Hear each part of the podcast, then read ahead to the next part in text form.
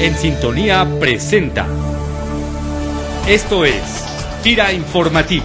Fira Informativo. Informativo. El acontecer institucional en solo cinco minutos. Hola, ¿qué tal? FIRA les da la más cordial bienvenida a este espacio FIRA Informativo en su decimoquinta edición, espacio donde les compartiremos información acontecida en los últimos días en nuestra institución.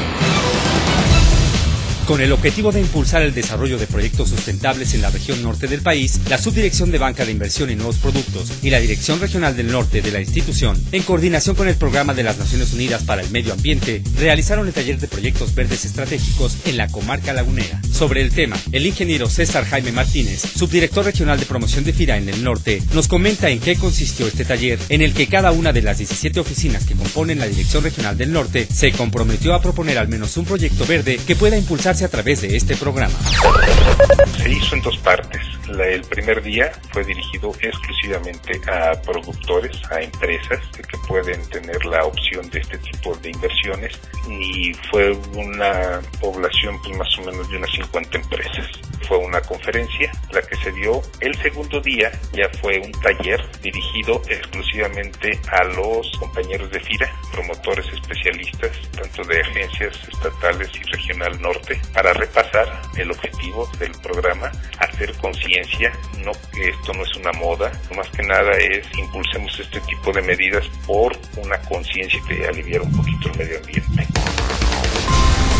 Con el apoyo de FIRA, el programa de uso racional del agua en el estado de Guanajuato ha logrado la tecnificación de más de 25.683 hectáreas de riego de pozos profundos, logrando ahorros significativos de hasta 112 metros cúbicos de agua al año. Entérate de este y otros proyectos exitosos de FIRA haciendo clic en el micrositio 200 casos de éxito de la página principal de FIRANET.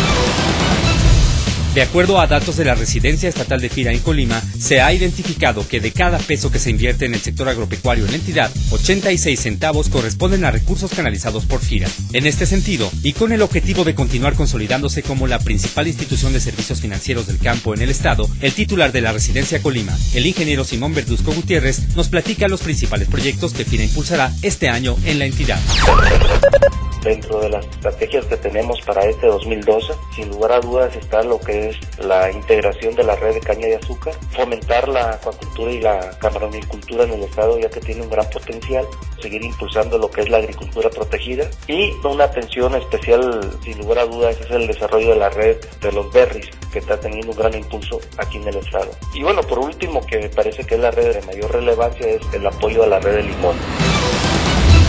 Bioenerfira impulsando el desarrollo sostenible del sector rural. Miel y Ceras de Campeche es una empresa que bajo el esquema de proveedores se dedica a la producción de miel de la cual el 95% se exporta al mercado europeo, principalmente en Alemania, en donde es altamente reconocida por su calidad y el 5% restante es de comercialización nacional. Cabe destacar que la calidad de la miel que producen los más de 3.000 productores mayas, socios de esta empresa, se debe principalmente a las sanas prácticas de producción que han desarrollado los productores, las cuales no solo benefician el producto final, sino también promueven la conservación y el cuidado al medio ambiente, como nos platica José Arturo Sánchez Esquivel de la agencia Campeche. Estas prácticas de manejo que hacen los productores son bastante considerables desde el punto de vista de la conservación también de la biodiversidad de las plantas, en virtud de que ellos, las abejas, generan la polinización. Entonces, eso hace que ese tipo de productos sean muy importantes ya que conservan el medio ambiente a través de ese proceso. Y obviamente a través del proceso de la inocuidad, a, través de la trazabilidad, también genera un proceso de garantizar la calidad del producto de miel y cera de Campeche.